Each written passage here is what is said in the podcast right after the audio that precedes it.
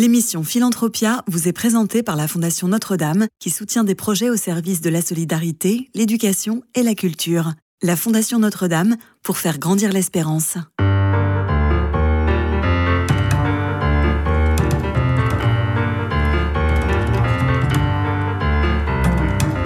Philanthropia, Simon Tatro. Bonjour à tous et bienvenue dans Philanthropia sur Radio Notre-Dame. Chaque semaine, vous le savez, je vous fais découvrir ceux qui s'engagent au service de l'homme, que ce soit près de chez vous ou partout en France. Amélioration et promotion de la condition des enfants, c'est l'objectif du Fonds des Nations Unies pour l'enfance, plus connu sous l'acronyme UNICEF. Mon invité est Jody Soré, responsable de service programme et plaidoyer à l'UNICEF. Bonjour. Bonjour. Alors l'UNICEF, on en entend beaucoup parler au gré des actions, bien sûr, de l'actualité aussi, mais peut-être que dans un premier temps, nous pourrions faire un historique et présenter cet organisme actif depuis bientôt 80 ans. Oui, en effet, euh, l'Agence des Nations Unies euh, pour l'enfance, l'UNICEF, a été créée en 1946. C'était après la Seconde Guerre mondiale.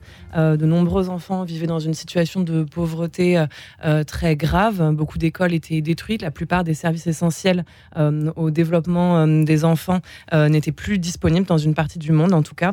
Et donc, l'UNICEF a vraiment été conçu comme un fonds d'urgence pour venir en aide aux enfants. Avec vraiment un mandat universel, c'est-à-dire que l'UNICEF s'intéresse à chaque enfant. Et c'est toujours le cas euh, aujourd'hui. notre mission a un peu évolué, mais elle tourne toujours autour de la défense des droits de l'enfant, avec notamment l'objectif de répondre à leurs besoins essentiels, favoriser leur épanouissement. et pour ce faire, dans le monde, nous nous intéressons, nous nous concentrons particulièrement sur les enfants les plus vulnérables. je pense notamment aux enfants qui vivent dans des situations de guerre, qui sont victimes de catastrophes naturelles, d'enfants qui vivent dans la pauvreté, mais aussi d'enfants victimes de, violences. Euh, encore aujourd'hui, nous nous intéressons euh, à chaque enfant, euh, évidemment, mais nos interventions sont un peu différentes en fonction qu'on se trouve dans un pays à bas revenus ou dans un pays à haut revenu, comme on dit aujourd'hui. autrefois, on parlait plutôt de pays industrialisés. Et quelles sont vos interventions justement? Dites-le dites nous. Vous avez dit qu'elles sont un peu différentes en fonction des, pays oui, bien sûr. Bah, dans les pays en, en développement, nous avons des bureaux euh, de l'UNICEF qui mettent en place euh, des programmes euh, sur le terrain. Donc ça va être des programmes qui visent à améliorer la protection des enfants, qui visent à améliorer l'accès à la santé, à la nutrition. on travaille aussi énormément dans les domaines de l'eau, de l'hygiène et de l'assainissement, ce qui est absolument clé pour éviter notamment le développement de certaines maladies et faire en sorte que les enfants puissent avoir accès notamment à une eau potable. Et un sujet qui est vraiment au cœur de notre action, c'est également l'éducation. Et ces différentes actions, nous les mettons en œuvre dans l'ensemble euh, des pays où nous intervenons, euh, que ce soit dans des contextes de développement ou aussi dans des contextes humanitaires. L'UNICEF est présent dans 190 euh, pays dans le monde avec des actions un petit peu différenciées, comme je le disais, puisque dans les pays les plus riches, donc dans une trentaine de pays, nous avons des comités nationaux comme en France, puisque l'UNICEF est un comité national qui a d'autres missions qui sont plutôt de l'ordre de la collecte, notamment collecter auprès des particuliers, collecter auprès des entreprises pour pouvoir financer les activités que nous mettons euh, en œuvre, euh, notamment dans les pays euh, du Sud, dans les pays en développement.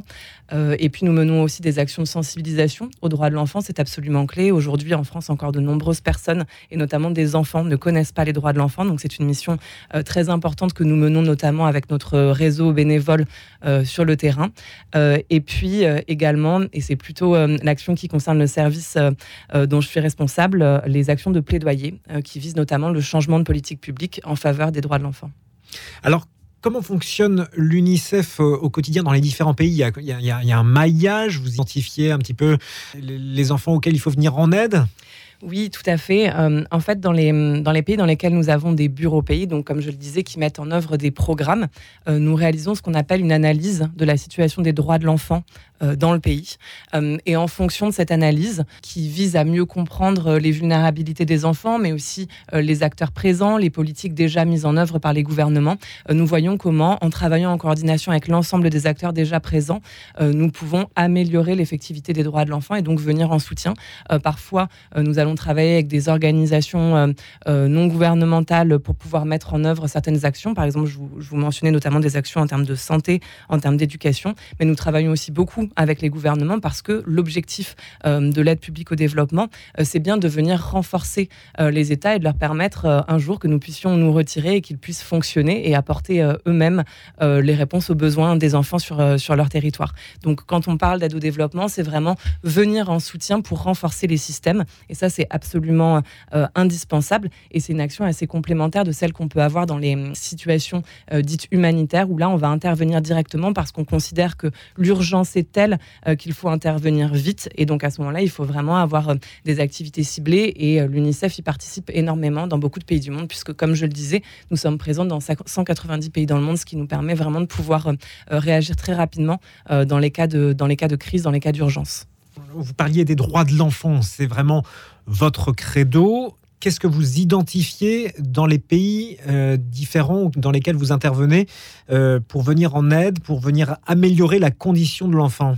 Alors c'est difficile euh, de vous répondre parce que, comme je le disais, on est dans 190 pays, donc évidemment les problématiques vont être différentes en fonction, des pays.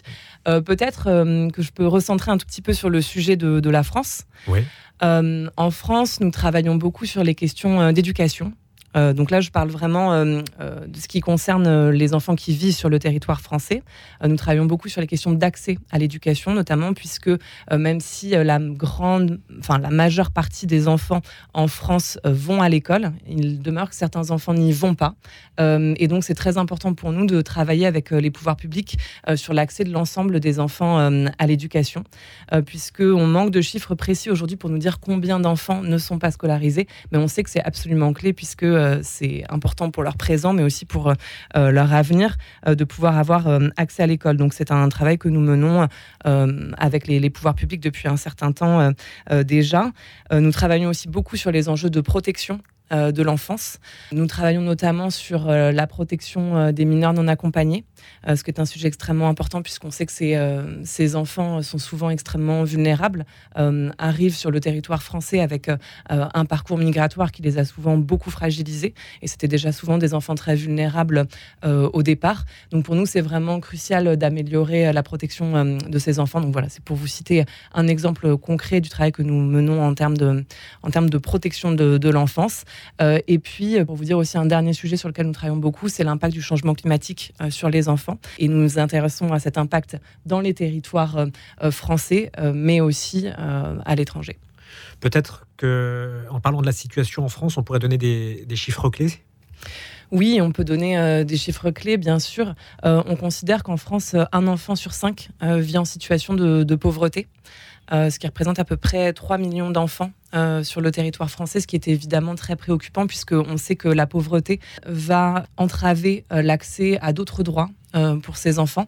donc on sait que les enfants qui vivent en situation de pauvreté vont, vont généralement avoir plus de difficultés à avoir accès à l'école, à y réussir leur scolarité. on sait qu'ils vont parfois avoir accès à une moins bonne alimentation, vivre dans un logement de moindre qualité, donc finalement, et parfois avoir un moins bon accès aux, soins, aux soins de santé. Donc pour nous, c'est vraiment un sujet extrêmement important que ce sujet de la pauvreté euh, des enfants. Euh, et d'ailleurs, ça fait le lien avec un sujet qui va beaucoup nous, euh, nous intéresser autour du 20 novembre, c'est la question des droits de l'enfant dans les territoires ultramarins, puisque l'une des choses qui nous, qui nous inquiète beaucoup, c'est justement la prévalence de la pauvreté sur ces territoires. Pour vous donner quelques chiffres, à Mayotte, 8 enfants sur 10 vivent en situation de pauvreté. C'est un chiffre qui est vraiment très important et très préoccupant. En Guyane, on estime que c'est 6 enfants sur 10. Et euh, à La Réunion, qui est euh, quand même euh, considéré comme, comme l'un des territoires ultramarins qui s'en sort le mieux, on estime quand même que 4 enfants sur 10 vivent en situation de pauvreté. Donc ce sont évidemment des chiffres qui nous préoccupent et qui entraînent tout un, un certain nombre de violations des droits de l'enfant. Alors vous l'avez très brièvement évoqué, on va en parler euh, plus longuement maintenant. Le, 20 novembre prochain, c'est la journée internationale des droits de l'enfant. C'est forcément un moment important pour vous. Oui, bien sûr, euh, tous les ans, euh, c'est une journée qui nous permet de parler des droits de l'enfant. Comme je le disais un peu plus tôt, on constate que la connaissance des droits de l'enfant peut encore largement être améliorée, y compris en France. C'est un travail qu'on essaie de faire évidemment toute l'année, mais cette journée du 20 novembre nous permet vraiment de pouvoir faire la lumière sur ces droits. droits, sur l'ensemble de ces droits. Et cette année, on a voulu consacrer cette journée à la question du, respect des droits des enfants dans les territoires ultramarins. Et à cette occasion, nous publions un rapport qui est un peu une sorte d'analyse de la situation des droits de l'enfant, comme je disais qu'on le fait dans les pays où nous avons des, programmes, et, qui nous, et qui nous permet justement d'avoir un panorama assez complet de la façon dont les enfants vivent aujourd'hui dans les territoires ultramarins et finalement des droits auxquels ils ont le moins accès.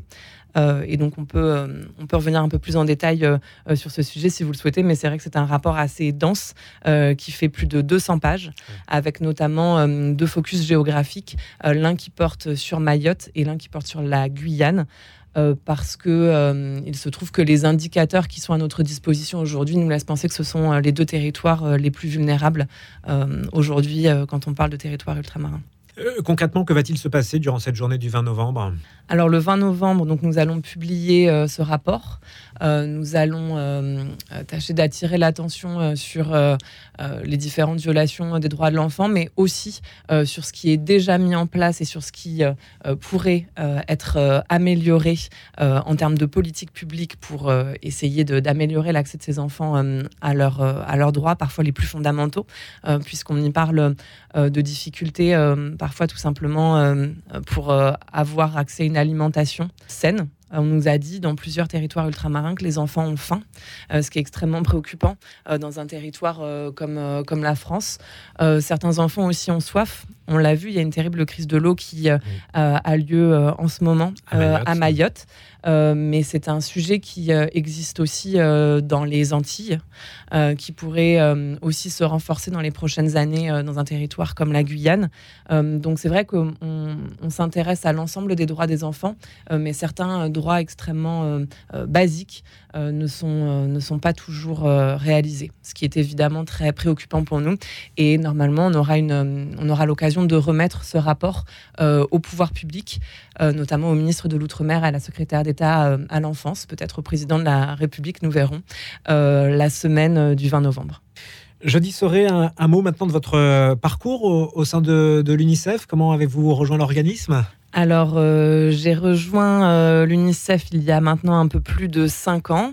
Euh, j'étais initialement en charge des relations avec les pouvoirs publics, donc ce qui était une mission qui visait à, à, porter auprès des pouvoirs publics les différents sujets de plaidoyer dont j'ai pu vous parler, l'éducation, la protection, le climat.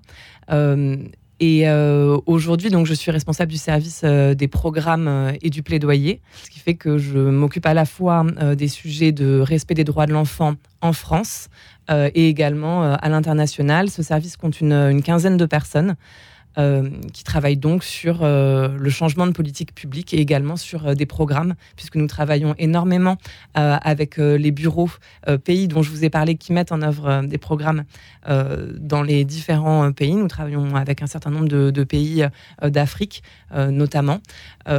et moi, c'est vrai que c'est un sujet qui avait pour moi beaucoup de sens, puisque j'étais initialement beaucoup intéressée par les sujets liés au changement climatique. Euh, et euh, ce qui est intéressant, c'est que même si le changement ne va peut-être euh, pas assez vite et la prise de conscience ne va pas assez vite en termes d'impact du changement climatique sur les êtres humains, sur la planète, je pense quand même qu'on est aujourd'hui dans une dynamique plutôt positive de prise de conscience. Et à l'inverse, je crois qu'on est peut-être dans une tendance un peu plus régressive en matière de droits humains qui sont aujourd'hui de plus en plus remis en question. Et donc c'est vrai que c'était un, un sujet qui me donnait envie de me battre et le sujet des droits de l'enfant probablement euh, encore plus, puisque je crois que les interventions euh, dans l'enfance peuvent euh, changer la vie d'un individu, mais aussi vraiment la vie d'une société aussi, et la tirer vers le haut. Donc pour moi, c'est vraiment un combat qui a énormément de sens. En conclusion, je dis serait quel message vous souhaiteriez adresser aux auditeurs, mais également au, pouvoir public à l'aube de cette journée du, du 20 novembre, cette journée internationale des droits de l'enfant? Eh bien, écoutez, je pense que euh, le message que euh, je voudrais porter, c'est qu'il y a encore beaucoup de combats à mener pour euh, les droits de l'enfant partout dans le monde. on le voit, il y a de plus en plus de crises, de nombreux conflits. Les enfants sont bien souvent les premières victimes. ils sont souvent assez invisibles. Euh, aussi parce que euh, ce ne sont pas toujours eux qui prennent la parole pour s'exprimer. Donc je pense qu'il est vraiment de notre devoir aussi de, protéger ces enfants, de demander euh, au pouvoir public de les protéger. et puis je pense que c'est un, un, sujet qui risque aussi de se renforcer dans les prochaines années, notamment du fait du changement climatique, comme je le disais, puisqu'on estime que 1 milliard d'enfants seront soumis à des aléas climatiques divers dans les prochaines années, et donc avec un grand risque que cela ait un impact négatif sur la réalisation de leurs droits. Merci, Jody je rappelle que vous êtes responsable de service, programme et plaidoyer à l'UNICEF. On rappelle la journée du 20 novembre, journée internationale des droits de l'enfant. Merci d'avoir été avec nous. Et nous, on se retrouve la semaine prochaine sur Radio Notre-Dame.